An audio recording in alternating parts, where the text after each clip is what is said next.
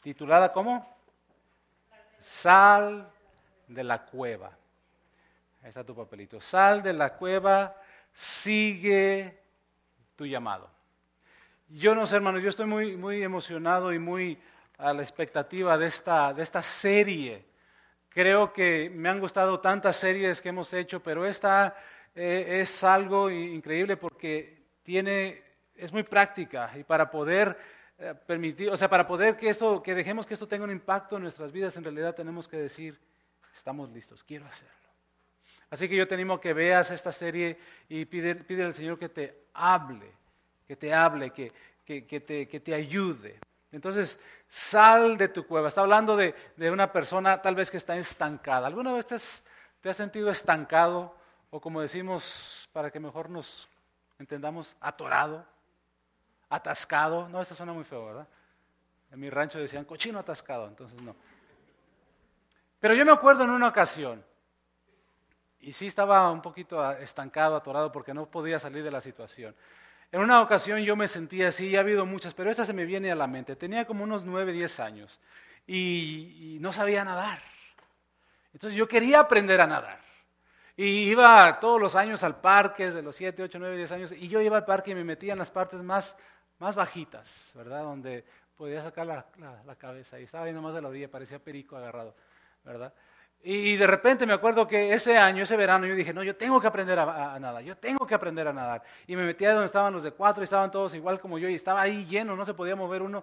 Y yo decía, tengo que aprender, tengo que aprender. Y me salí de esa área de los cuatro pies y me fui a la parte más profunda de la alberca, donde estaban los trampolines, eran como unos nueve, diez pies de, ah, de, profundidad la alberca. Y yo estaba, pues, años, estaba chiquillo. Y me acuerdo que yo decía, yo, yo, tengo que aprender a nadar, yo tengo que aprender a nadar. Y estaba ahí en la orilla de la alberca y tengo que aprender a nadar, yo tengo que aprender, y que me aviento, paz, en lo más profundo. Y de repente pues voy hacia abajo y no toco, no llego, no, mis pies no tocan el piso y miro hacia arriba y no puedo, no puedo, empiezo a manotear, empiezo a tirar patadas. Estaba atorado. No podía salir, estaba estancado y en ese momento yo que, pensaba que me iba a morir, que me iba a, a ahogar. Dije, aquí, se, aquí quedó Eduardo Huerta, se acabó. Y yo de repente dije, no, esto no puede ser así. Entonces yo seguí pataleando, pataleando, pataleando y tirando manotazos y de repente, ah, que salgo. Pero hermanos, se siente feo. ¿Te ha sucedido así? Y me acuerdo que yo salí y de repente todo asustado me puse otra vez ahí y me aventé otra vez. Hasta que aprendí a nadar. Pero ese momento que te sientes estancado, ese momento que piensas y que sientes que no puedes ah, hacer nada al respecto. Y creo que es una, una, condición, una situación que, en la cual todos nos hemos visto en algún momento u otro en nuestras vidas. ¿Verdad que sí? Lo que yo acabo de contar en realidad tal vez no es nada en comparación con lo que hemos vivido a otras situaciones mucho más difíciles.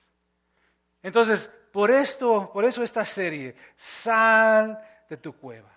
Y esa serie es para todos aquellos hermanos que, tal vez se sienten que están estancados o que estamos estancados tal vez en este momento. Es para todas aquellas personas, pero más importante, y esto es lo que quiero que me escuches, más importante es para todos aquellos que dicen, tengo que salir de este lugar y moverme al siguiente lugar salir de esta estación a la próxima. Si se dan cuenta que nosotros hacemos los grupos pequeños por ciclos, por temporadas, ¿verdad? Y de repente se termina un ciclo y viene el otro y de repente estás anticipando ese ciclo. Como eh, yo siento que a veces hay personas que dicen, hermano, pero ¿por qué tomar tres, cuatro semanas de descanso? Nosotros queremos seguir, ¿verdad?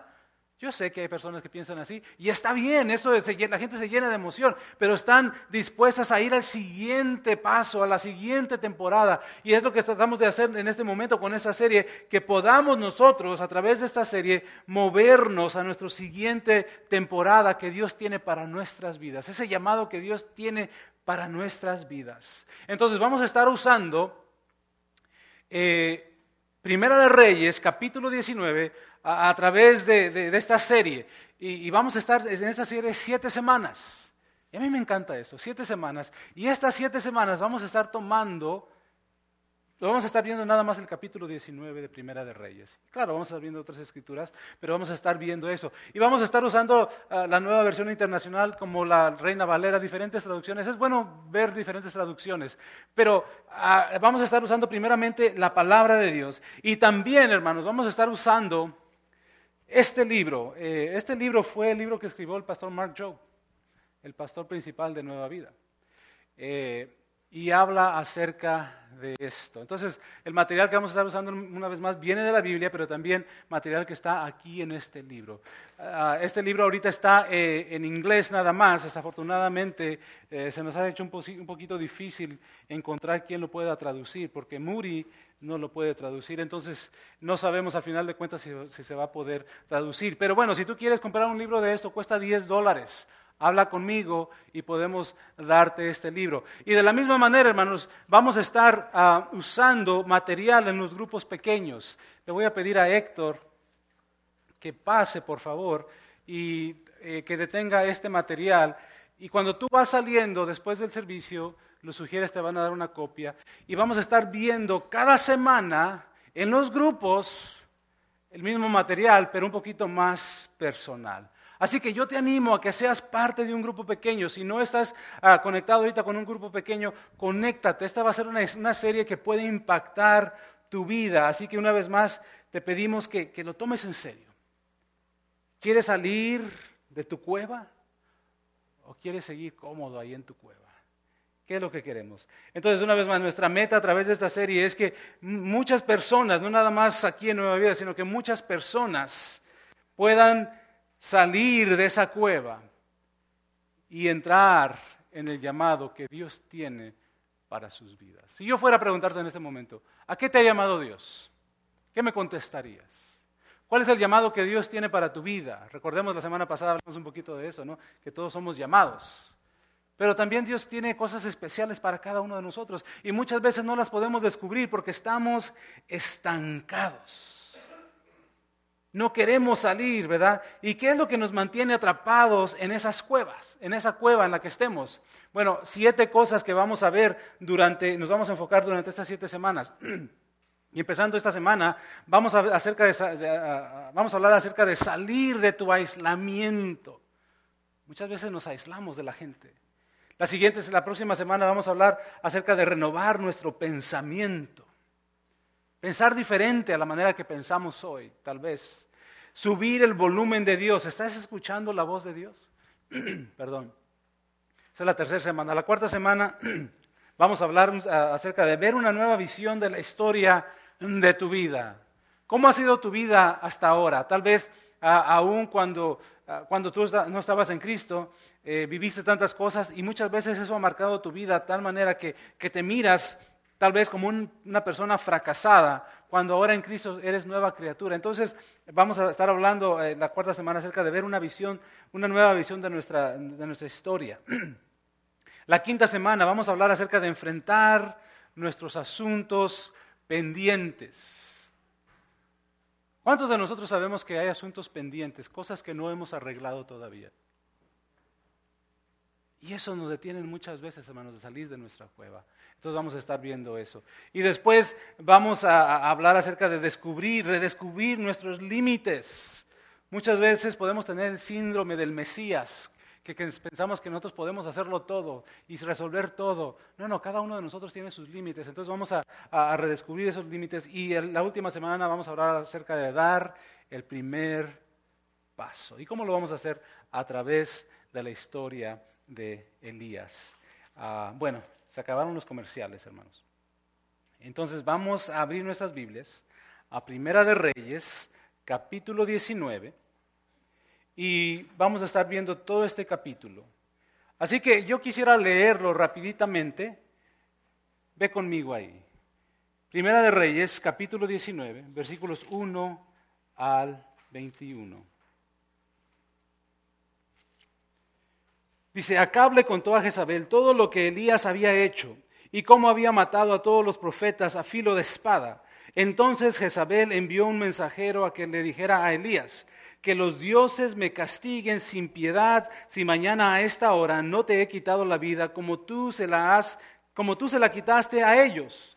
Elías se asustó y huyó para ponerse a salvo. Cuando llegó a Berseba de Judá, dejó allí a su criado y caminó todo un día por el desierto.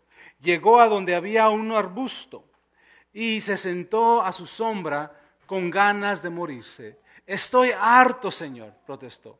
Quítame la vida, pues no soy mejor que mis antepasados.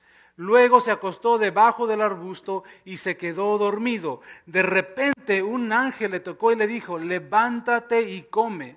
Elías miró a su alrededor y vio a su, cabecera un panecillo cocido sobre carbones calientes y un jarro de agua. Comió y bebió y volvió a acostarse. El ángel del Señor regresó y tocándolo le dijo, levántate y come porque te espera un largo viaje. Elías se levantó y comió y bebió. Una vez fortalecido por aquella comida, viajó cuarenta días y cuarenta noches hasta que llegó a Horeb, el monte de Dios. Allí pasó la noche en una cueva. Más tarde las palabras del Señor, la palabra del Señor vino a él. ¿Qué haces aquí, Elías? le preguntó. Me consume mi amor por ti, Señor Dios. Todopoderoso, respondió él, los israelitas han rechazado tu pacto, han derribado tus altares y a tus profetas los han matado a filo de espada. Yo soy el único que ha quedado con vida y ahora quieren matarme a mí también.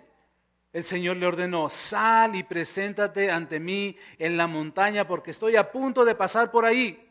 Como heraldo del Señor vino un viento recio tan violento que partió las montañas e, e hizo añicos las rocas, pero el Señor no estaba en el viento. El viento lo siguió un terremoto, pero el Señor tampoco estaba en el terremoto.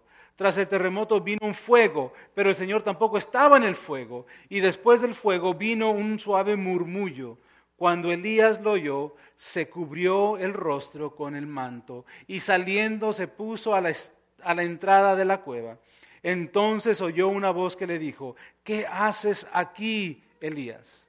Él respondió, me consume mi amor por ti, Señor, por ti, Señor, Dios Todopoderoso. Los israelitas, y te fijas que está otra vez repitiendo lo mismo, los israelitas han rechazado tu pacto, han derribado tus, tus altares y a tus profetas los han matado a filo de espada. Yo soy el único que ha quedado con vida y ahora quieren matarme a mí también.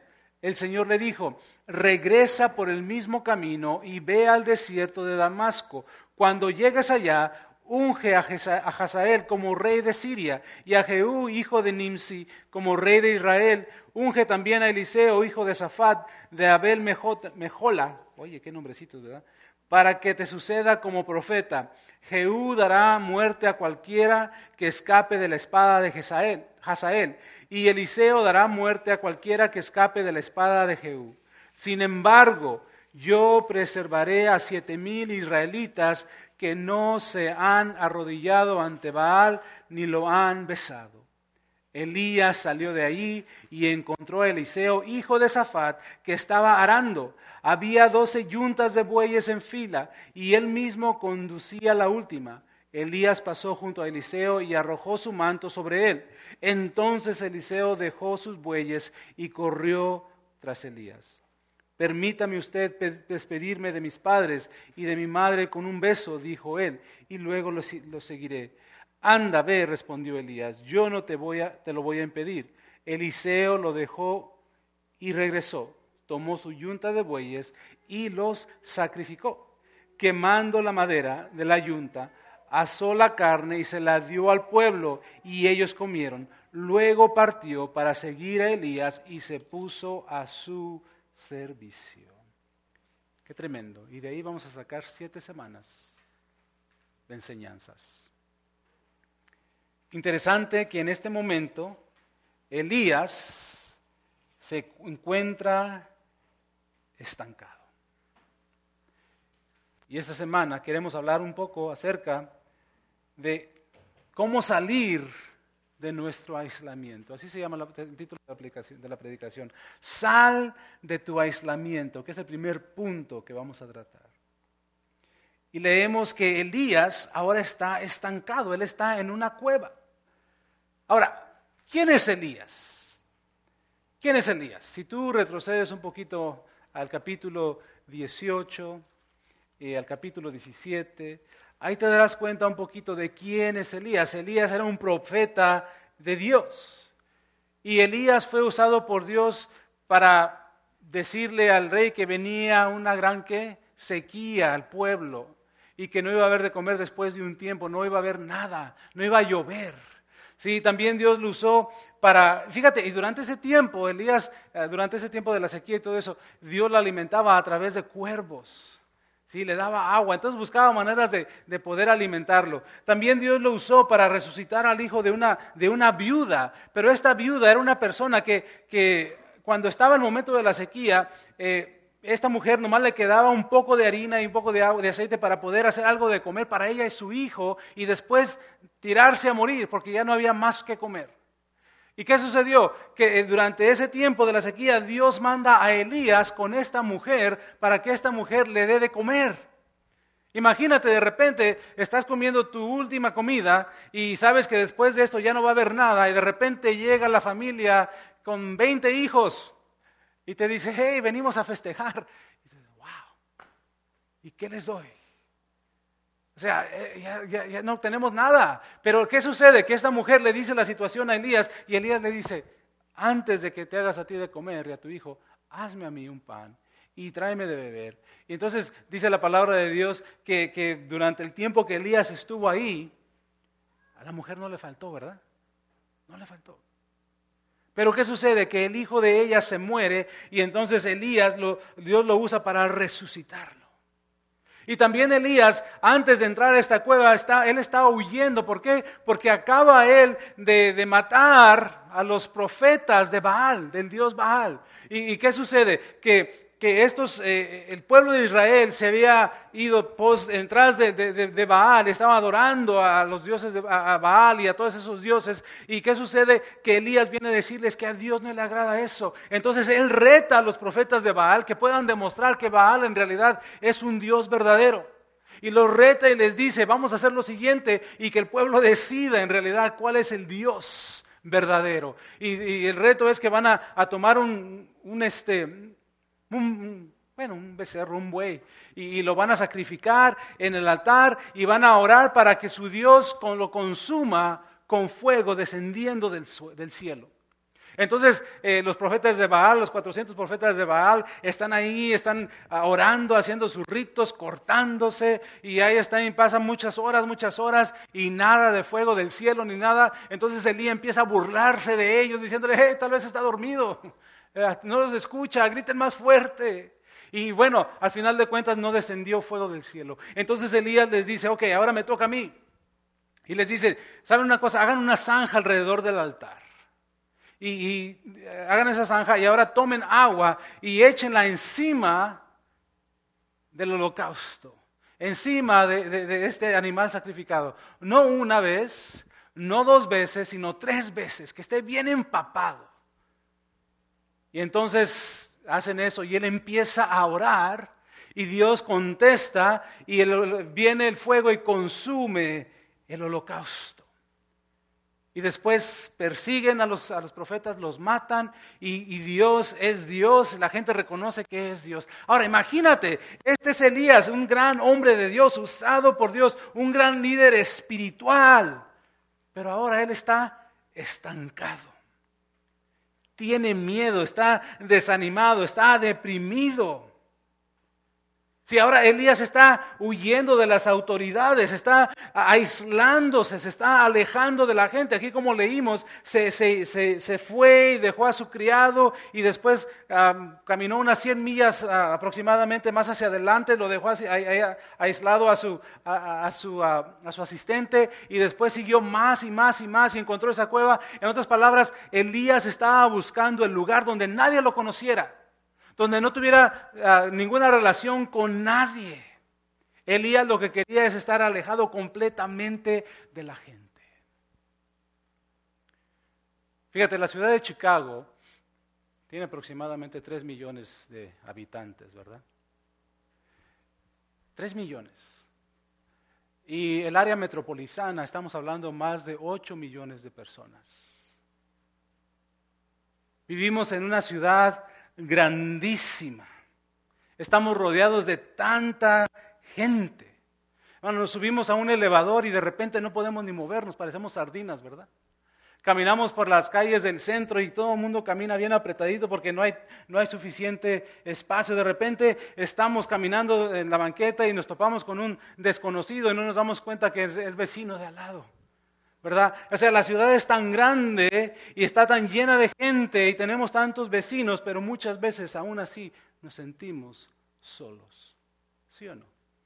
Nos sentimos que no conocemos a nadie. Sí, vivimos, ah, si tú te das cuenta, las, las casas de Chicago no hay tanto espacio entre una casa y la otra.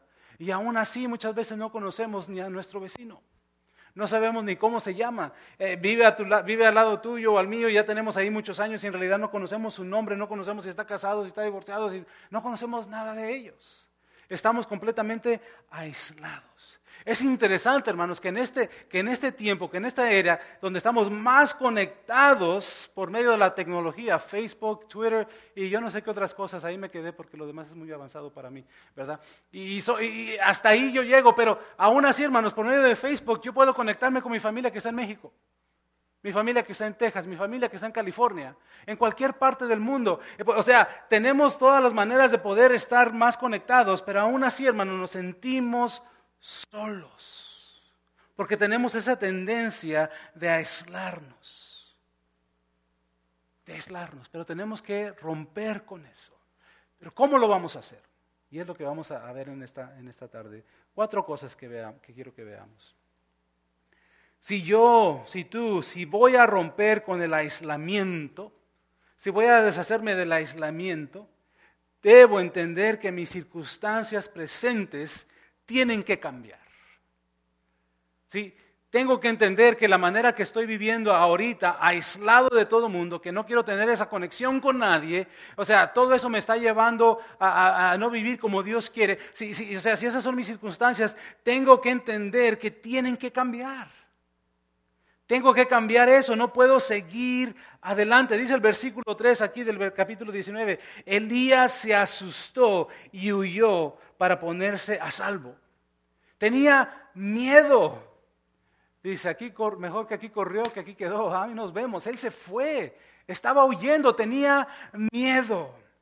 Hermanos, la gente que corre de algo siempre, siente, siempre, siempre batalla con tener relaciones saludables. Pon atención a eso. Cuando tú y yo huimos, muchas veces es porque batallamos con tener relaciones saludables. Tal vez hay desacuerdos, tal vez hay tensiones, hay estrés en las relaciones y no quieres lidiar con eso y corres. Ya no quiero eso. Pero hermanos, tenemos que llegar a un punto en nuestras vidas donde decimos, ya no puedo hacer más las cosas a mi manera. Ya lo he intentado y he hecho de mi vida un cacahuate. Ahora tengo que permitir que Dios entre en el asunto y, porque yo ya no quiero continuar así. Ya no quiero continuar mi vida viviendo mi vida de esa manera. Te necesito, Señor. Pero la pregunta es, ¿en realidad volteamos hacia Dios o qué es lo que buscamos para poder resolver esa situación en nuestras vidas? Si en realidad queremos cambio en nuestras vidas, ¿a quién acudimos? ¿A quién acudimos? ¿Acudimos a Dios o acudimos a otros medios que pensamos que nos van a dar la libertad, que necesitamos, la victoria que necesitamos, pero en realidad no está sucediendo eso? En realidad lo único que estamos haciendo es engañándonos a nosotros mismos. Si tú y yo queremos cambiar las circunstancias de nuestra, nuestra manera de vivir y estar, estar aislados, solitos, no quiero que nadie se meta. Y si ya estamos hasta aquí de eso, hermanos, tenemos que decir, ¿sabes qué? Ya me harté, hasta aquí. Pero cuando tú y yo decidimos que es hasta aquí, entonces es necesario hacer algo al respecto. Hacer algo. ¿Por qué es que no tengo amigos? ¿Por qué es que no tengo conocidos? ¿Por qué es que no me puedo llevar bien con mi familia? ¿Por qué es que mis vecinos no me aguantan? ¿Por qué en el trabajo batallo con esto? ¿Por qué? ¿Te has aislado y ni siquiera te das cuenta de lo que has hecho? Tal vez eh, en ocasiones nosotros, hermanos, fíjate lo que sucede es esto. Nosotros como personas, como seres humanos, siempre vemos cuando alguien nos lastima, ¿verdad? Nos duele. Pero es muy difícil poder aceptar cuando nosotros somos los que herimos a la otra persona. Sí, eh, entonces eh, muchas veces en esta situación nos aislamos porque sentimos que me lastimó, me dijo, me hizo, me vio o no me vio, no sé. Y eso nos lleva a aislarnos, a meternos en nuestra cuevita de, aislamiento. ¿Te has dado cuenta que muchas veces en nuestros momentos de crisis Dios los permite para que podamos acudir a Él? En esos momentos cuando no puedes más, Dios lo permite para poder acudir a Él. Hermanos, aún Elías, que había sido una persona victoriosa, él no estaba bien, él no estaba saludable espiritualmente hablando, él no estaba bien. Dios tenía que hacer algo profundo en su corazón para que él pudiera recapacitar, para que él pudiera reconocer que estaba equivocado. Él tenía que llegar a ese lugar preciso para poder entender que no estaba bien y que tenía que cambiar y que tenía que decir hasta aquí. Una vez más, hermanos, ha, incrementado la manera de poder conectarnos a través de la, tecnología, Facebook, Twitter, todo eso, pero nuestro sentir de pertenecer a un grupo de personas, de, ser parte de una familia, parece que no está sucediendo. Nos sentimos aislados. Nos sentimos solos. Pero tenemos que decir, hasta aquí. Si queremos cambiar, tenemos que decir hasta aquí y tenemos que poner en práctica, tomar nuevos pasos para poder permitir que Dios haga ese cambio en nuestras vidas. Si quiero cambiar y salir de esa cueva del aislamiento, entonces lo primero que tengo que hacer es reconocer mis circunstancias y saber que, que, necesitan cambiar, que ya no puedo más, que necesito un cambio en mi vida. Quiero que sepas esto. La soledad, hermanos, no, no se debe a la ausencia de, de tener personas a nuestro alrededor, porque hay muchas personas, como lo hemos visto pero se debe a la falta de una conexión auténtica con la gente, de una relación auténtica con las personas. Lo necesitamos. El aislamiento, hermanos, lo único que nos lleva es hacer cosas locas, pensar cosas que no están bien y nos metemos cada día más y más en esa cueva y podemos caer en depresión y cometer alguna barbaridad. Pero tenemos que decir hasta aquí. Elías dijo eh, en el versículo 3, Elías se asustó y huyó para ponerse a salvo. Cuando llegó a Bersabé de Judá, dejó allí a su criado y caminó todo un día por el desierto. Llegó a donde había un arbusto y se sentó a su sombra con ganas de morirse. Y dijo, ¿qué? Estoy harto, Señor. Estoy harto. De la misma manera nosotros debemos decir, estoy harto de estar solo, de estar aislado, de ser nada más yo. Eso es lo primero, hermanos. Lo segundo, si voy a romper con el aislamiento, entonces tengo que permitir que Dios hable a mi condición, ¿sí? que Dios hable a mi condición a través de un fresco encuentro con Él. ¿Sí me pueden poner el punto número dos, por favor? Se los agradecería. Entonces, tengo que, permitir que Dios hable a mi condición a través de un, fresco encuentro con Él. Mira, hermano, nosotros como hijos de Dios tenemos una relación con Él. Y una relación, lo hemos dicho, es de dos personas. Si yo doy, tú das, tú das, yo doy. Y es lo mismo con Dios. Tenemos que estar nosotros dispuestos a pasar tiempo con Él, a invertir tiempo con Él, para poder tener encuentros frescos, nuevos encuentros con Él día tras día. No nada más cuando la cosa está mal, cuando las cosas no van como deben de ir. Cuando, cuando nosotros ah, nos sentamos a platicar con gente y de repente eh, la gente tiene situaciones, tiene problemas, muchas veces lo primero que yo pregunto es, ¿cómo está tu tiempo con Dios? ¿Cómo está tu relación con Dios? ¿Has estado orando? ¿Has estado leyendo la Biblia? Porque muchas veces eso es el problema.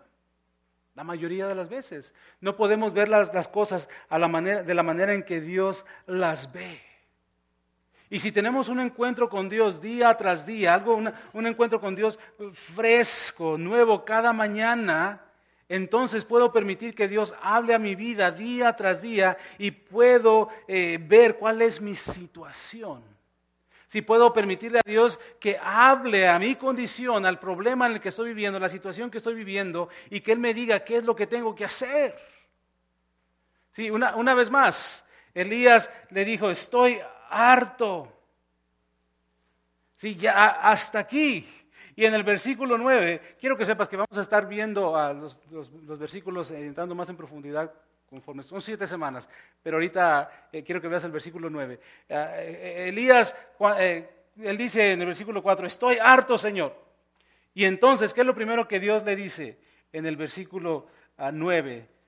Ah, ahí pasó la noche en la cueva, estaba en su cueva. Más tarde la palabra del Señor vino a él y dice, ¿qué haces aquí, Elías? le pregunto.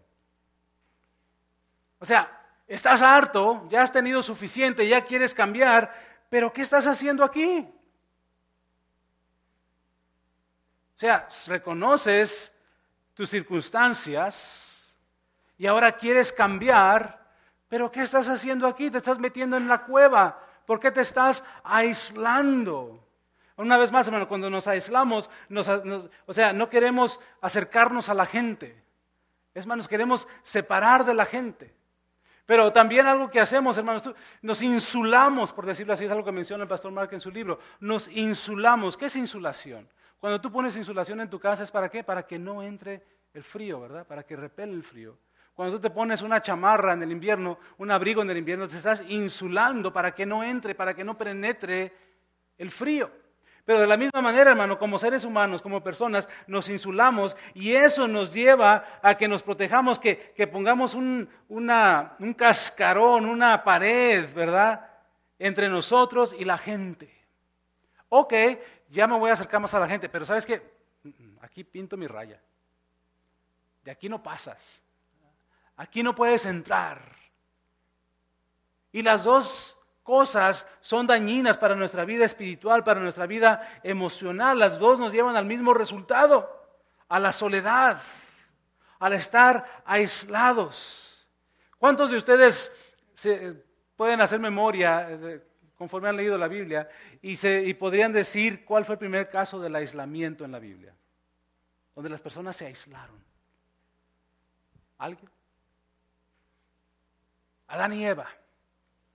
Adán y Eva eran perfectos, Dios los creó perfectos, ¿verdad? eran, eh, ellos estaban saludables física, emocional y espiritualmente. Tenían una relación eh, entre ellos dos, entendían y tenían una relación también con Dios. Pero entonces entró el pecado por medio de la desobediencia y esas relaciones cambiaron. Ya la relación íntima y perfecta que había con Dios ya no existía. Ya la relación íntima y perfecta que existía entre Adán y Eva, ya no existía. ¿Por qué? Porque dice la palabra de Dios que de repente se dieron cuenta que estaban desnudos. Ellos ni siquiera sabían qué era eso. Y entonces, ¿qué hicieron? Se cubrieron. ella se tapó y él se tapó. Porque ahora sentían vergüenza. ¿Verdad que sí? Y luego, ¿qué más hicieron? Se escondieron de Dios. Bueno, trataron de esconderse de Dios. ¿Sí? Se aislaron y se insularon de la misma manera. Y lo único que eso hizo fue llevarlos a, a separarse más y más de Dios. ¿Por qué? Por miedo, por vergüenza, por lo que ellos habían sentido. Se aislaron. ¿Sí?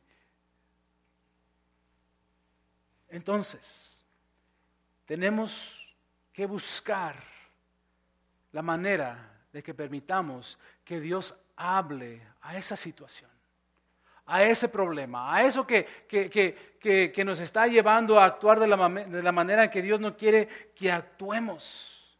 Sal parece, hermanos, que cuando tenemos esa, eh, una gran necesidad, la mayoría de nosotros tienen la tendencia a huir de los recursos, del recurso más poderoso que Dios nos ha dado, es una relación con Él. Cuando, tenemos una situación difícil, cuando tenemos un problema, e, e, es interesante que, que no queremos acudir a Él. Y no nada más eso, tampoco queremos acudir a la gente.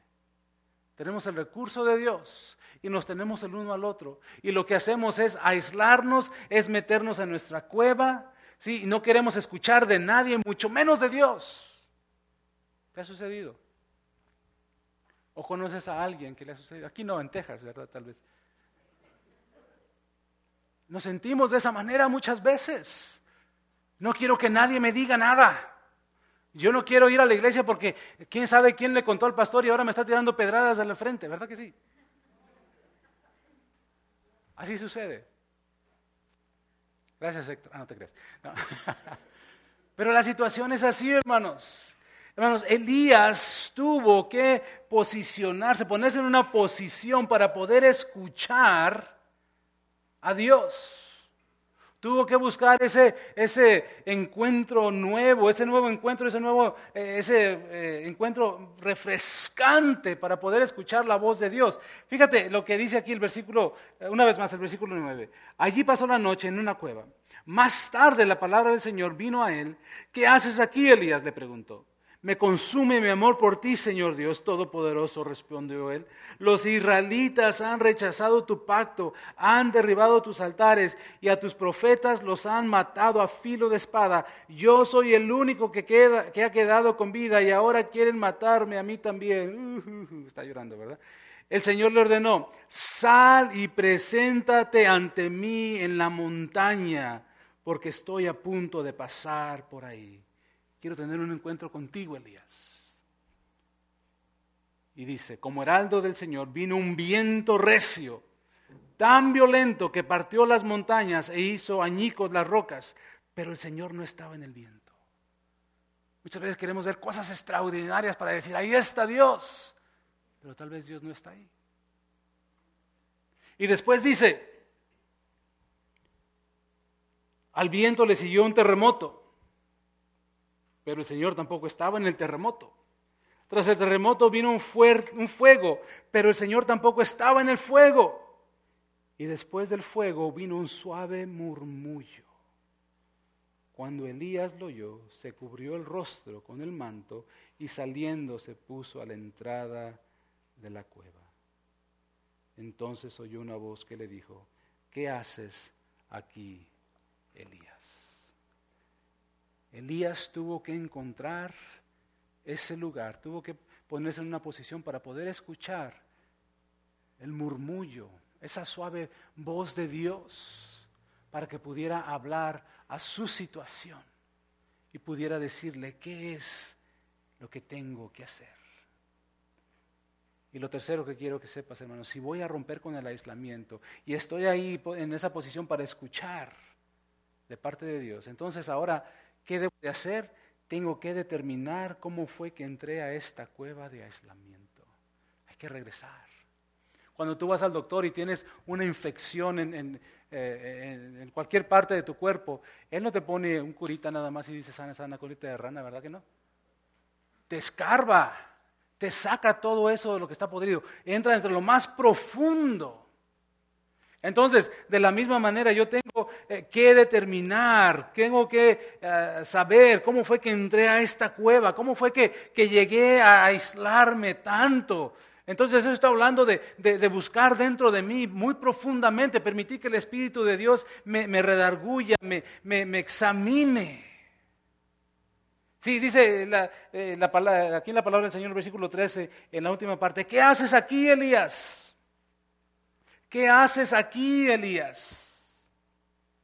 Bueno, es cuando, cuando tenemos ese, ese encuentro con Dios, ese encuentro nuevo, ese encuentro fresco, eso rompe la mentira de que estamos solos y que Dios nos ha abandonado y de que nadie nos quiere y que nuestra vida es insignificante. Cuando permitimos, eh, nuestro, permitimos tiempo en nuestras vidas para pasar eh, tiempo delante de Dios y buscar ese momento para que Él abra nuestras vidas, entonces empieza a hablar a nuestras vidas y nos ayuda a entender si nos dejamos por qué es que estamos ahí.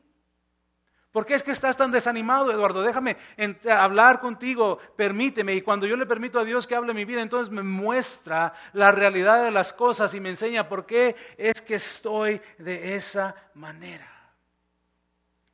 Hermanos, en realidad lo que nos lleva a sentirnos solos muchas veces puede ser que estamos desanimados con las circunstancias de la vida, ¿verdad que sí?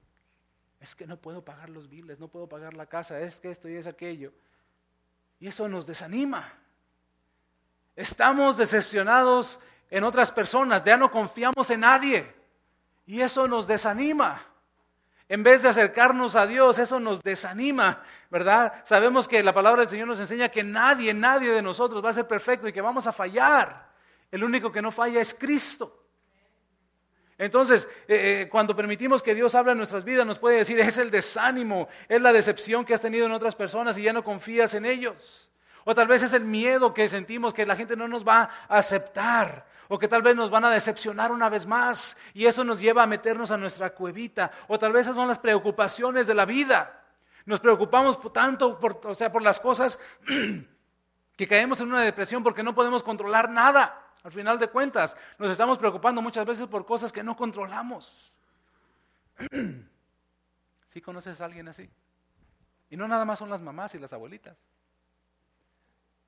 Nosotros como hombres, como somos bien machotes, pues lo tenemos acá dentro de nosotros y, sí podemos y no queremos decir a nadie, de repente se nos empieza a caer el pelo y de repente tenemos palpitaciones y de repente nos sentimos, gracias hermano, nos sentimos muy, muy, muy mal. Y es porque nosotros mismos nos estamos preocupando por muchas cosas y muchas veces por cosas que están fuera de nuestro control. Yo me acuerdo cuando estaba trabajando en el centro, que antes de, ser pastor, yo no sabía qué es lo que Dios estaba haciendo y de repente sucede que, pierdo mi trabajo, pero ya estábamos en trámite de, de la iglesia, en realidad no sabía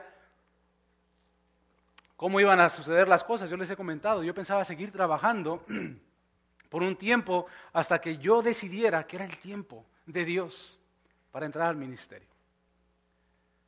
Y, de repente empezaron a surgir las cosas y se, escuchaban rumores de que, que, la compañía iba a cerrar. Entonces ah, muchos, muchas personas que tenían el 401k, que tenían acciones, empezaron a perder tanto dinero y personas ahí llorando en la oficina y perdieron tanto dinero y que vamos a perder nuestro trabajo. Y, pues yo me preocupaba, pero yo no me ponía así. Y se me acercaba la gente, bueno, ¿y, y tú por qué no te preocupas?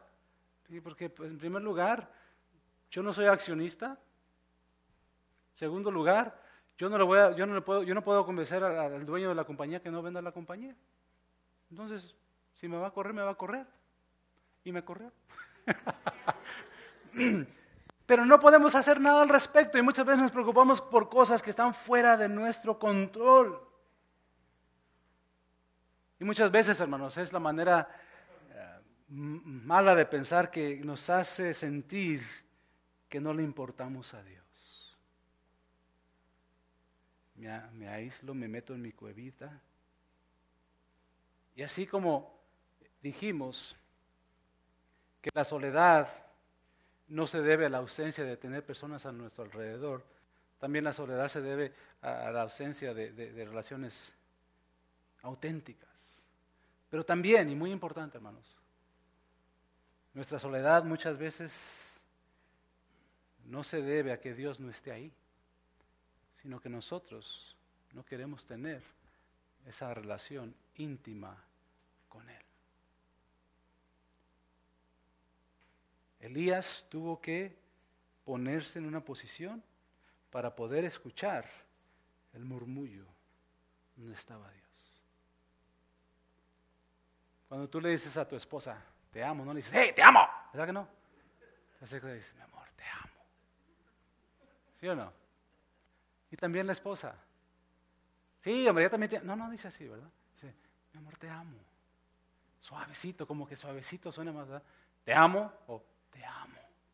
Suena mejor te amo, ¿verdad que sí? A mí si Lupita me dice fuerte, no, me siento regañado, ¿no? Eh, pero si me dice te amo, pues, ay, qué, qué padre, ¿no? E, e, esa voz suave que podemos escuchar. Entonces tenemos que buscar ese, tiempo y, esa, y ese lugar para poder escuchar la voz de Dios y poder salir de este aislamiento. Y por último, hermanos, si voy a romper con el aislamiento, entonces voy a tomar los pasos necesarios para establecer relaciones en mi vida. Voy a tomar los pasos necesarios para establecer relaciones en mi vida. Fíjate lo, que, lo que, sucede eh, con Elías, empezando en el versículo 15. Ya, o sea, ya, le dijo a Dios una vez más que le consume su amor por él. Y ahora el Señor le dijo, regresa por el mismo camino y ve al desierto de Damasco. Cuando llegues allá, unge a Jezael como rey de, Siria, y a Jehú, hijo de Nimsi, y a Elías, Eliseo, hijo de Safat, y empieza a mencionarle todas las personas con que él quiere que se relacione. Entonces regresa y ahora empieza a establecer relaciones. Dios lo regresa con la gente. En otras palabras, quieres salir, no puedes permanecer en esa cueva, tienes que salir. Si quieres salir, sal. Pero tienes que regresar y tienes que empezar a establecer relaciones con la gente. Nosotros como hijos de Dios, hermanos, una vez más, Dios nos, nos creó para vivir en unidad, en comunión para poder tener relaciones. Y déjame decirte que en las relaciones va a haber problemas, va a haber situaciones difíciles, va a haber eh, momentos donde te sientes traicionado, donde te sientes que no te aman, donde te sientes que no te entienden. Pero sabes qué, nos necesitamos el uno al otro. Elías pensaba que él era el único. Y le dice, Jesús, dice Dios que había siete, mil más en Israel. O sea, tú no eres el único, hay siete mil más. Y de la misma manera muchas veces nosotros podemos pensar, yo soy el único que en realidad ama a Dios. No, hay un montón de gente que en realidad ama a Dios. Y hay un montón de gente que está pasando tal vez por la misma situación que tú y que yo. Pero juntos, hermanos, es como vamos a poder salir adelante. No hay llaneros solitarios, lo hemos dicho muchas veces. En el cristianismo no hay llaneros solitarios. Amén. Fíjate lo que, lo que dice eh, eh, Génesis. Que el hombre estaba solo. Pobrecito. Hermano, necesitas a tu media naranja, a tu costilla, como le quieras llamar, a tu esposa. Aún el hombre que tiene poder, que tiene muchas fuerzas y mucha inteligencia, pensamos, necesita a su esposa, necesita de otras personas. Entonces, nos necesitamos el uno al otro. Necesitamos empezar a establecer relaciones, vivir en comunidad. Ahora, ¿cómo lo podríamos ver aquí en la iglesia? ¿Qué sucede? Y voy a hacerlo como lo hice en la mañana con los en inglés. No voy a ver a nadie, voy a ver el reloj para que no piensen que estoy hablándole a alguien específico. Déjame ver mi nota. Ah, okay. Lo que sucede aquí después de la celebración, es más, voy a cerrar los ojos. Eh, ¿Qué hacemos? Nos vamos al sótano y tenemos un tiempo de convivio. Tomamos café, tomamos pan. Y déjame decirte, hermanos, que muchas veces tenemos que correr a la gente porque no se quieren ir. Pero hay personas que no quieren bajar. Y está bien, entendemos. Pero hay personas que, o sea, no quieren establecer relación con nadie y se van. Hermanos, juntémonos. A mí me, gusta que me inviten a su casa. Eh, por cierto, déjenme ver mi calendario. eh, o que ustedes vengan a mi casa, nos gusta tener gente, pero tenemos que conocernos, hermanos. Tal vez tú ves al hermano que está allá o al hermano que está acá y dices, ¿cómo se llama ese que toca la batería? No sé, ¿verdad? ¿Cómo se llama la niña que toca el piano? Tampoco sé. ¿Cómo se llama el pastor? No sé. ¿Verdad? Entonces hay, que relacionarnos, hermanos. ¿Qué otra, otra, cosa podemos hacer? Ser parte de un grupo pequeño. Y ahí les voy otra vez, la misma cantaleta han de decir ustedes. Hermanos, pero es muy, muy importante ser parte de un grupo pequeño. Es muy importante. Estoy pensando en abrir uno los lunes. Si tú puedes los lunes, habla conmigo durante el día ah, y vamos a ver qué podemos hacer. Pero necesitamos ser parte de un grupo pequeño porque ahí, hermanos, aprendemos más de la palabra de Dios, pero también nos conectamos. Porque eh, eh, este pastor que ustedes tienen aquí al frente, por más que quisiera hacerlo todo, no puede. ¿Verdad? Eh, por más que quisiera saberlo todo, no lo sabe. No, pero Dios nos ha dado gente capaz que puede venir y decir, hey, vamos a apoyar y estamos juntos. Somos parte del mismo equipo y nos estamos animando, nos estamos ayudando el uno al otro. Entonces yo te animo a que seas parte de un grupo pequeño. Fíjate cómo son las cosas. Las mujeres tienen tres grupos de mujeres. Los hombres tienen uno. Entonces, hermanos, yo no sé, yo no me voy a dejar.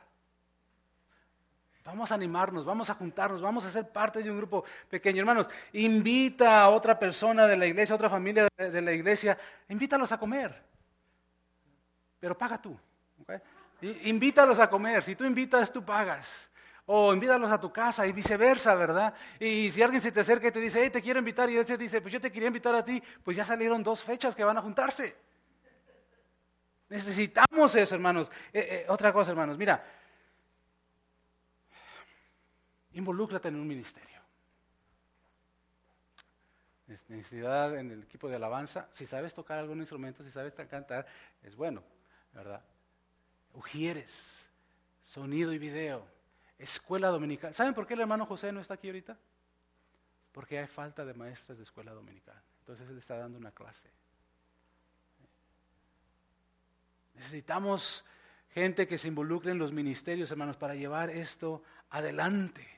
¿Y qué sucede? Cuando tú te, conectas con un ministerio, hermanos, y el ministerio funciona como debe estar funcionando, no somos la iglesia perfecta, tenemos nuestros problemitas como cualquier otra iglesia, pero cuando un ministerio está trabajando y tiene la visión de adorar a Cristo en todo lo que hace, entonces se forman lazos fuertes y ese ministerio crece, ese ministerio alcanza su potencial y se multiplica. Empiezas a servir con, personas y de repente dicen, no, vamos a sacar adelante los sugieres, vamos a sacar adelante el, equipo de alabanza, vamos a sacar adelante eh, el centro de bienvenida, vamos a sacar adelante el sonido y video y todos están en la, misma, en la misma misión y eso se va a dar porque se va a dar. ¿Y qué sucede dentro de todo eso? Ya te conoces. Salgamos del aislamiento, salgamos de esa cueva del aislamiento, hermanos. Si tú en esta mañana dices, ya hasta aquí, ya no puedo más, quiero confiar en Dios, quiero salir de esa cueva, dile Señor, Señor, renuévame. Cambia mi manera de pensar para poder yo ver las cosas de la, en la manera en que tú las ves. Para poder yo hacer conforme a tu voluntad y no mi sentir. Señor, me ha aislado tal vez de mucha gente por, miedo, por lo que sea, por desconfianza, pero Señor, yo quiero cambiar todo eso. Sí, mira, yo te voy a decir algo muy importante y con esto voy a terminar.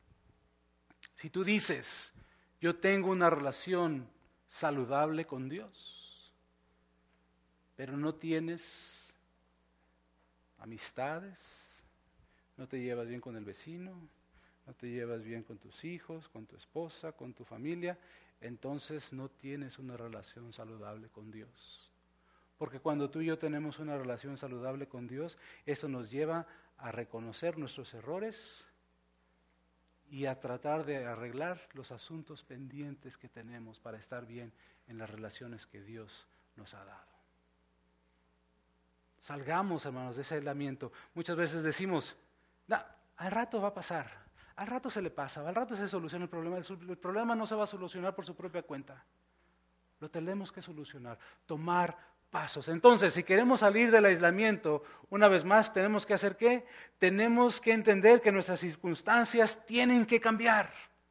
El deseo de cambiar, tenemos que cambiar. Número dos, tenemos que permitir que Dios hable a nuestra condición a través de un encuentro fresco, nuevo, día tras día. Eh, ¿Qué más? Si queremos salir de, la cueva del aislamiento, tenemos que eh, determinar cómo fue que entré ahí, qué fue lo que me llevó ahí a meterme a esa cueva a, la, cual no quiero salir. Y por último, debo de tomar los pasos necesarios para tener y establecer relaciones saludables. No perfectas, pero saludables.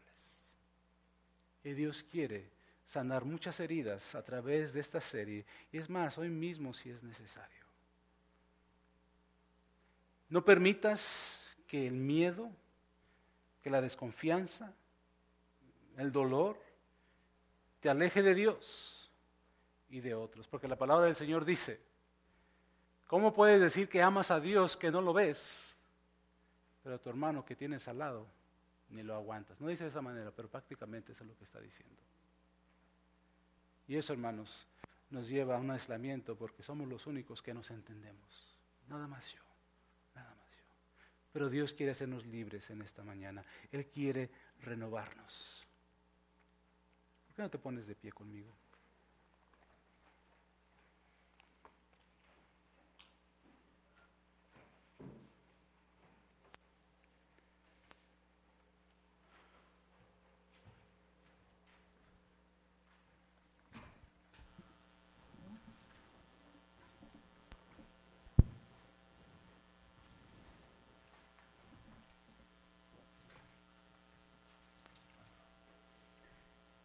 Cierra tus ojos, ahí, ahí donde tú estás.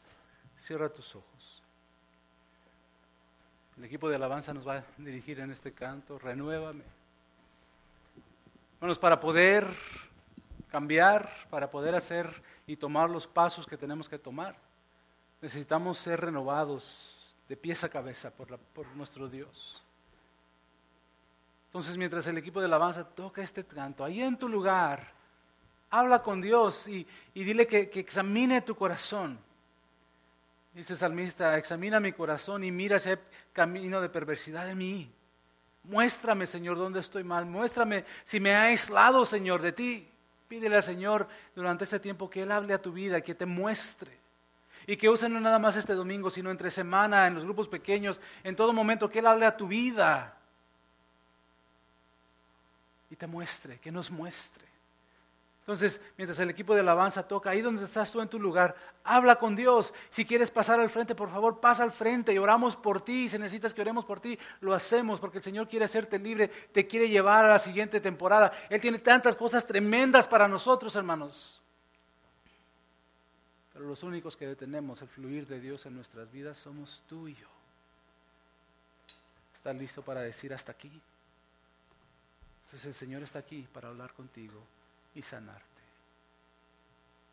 Ahí en tu lugar, aquí enfrente, hablemos con Él.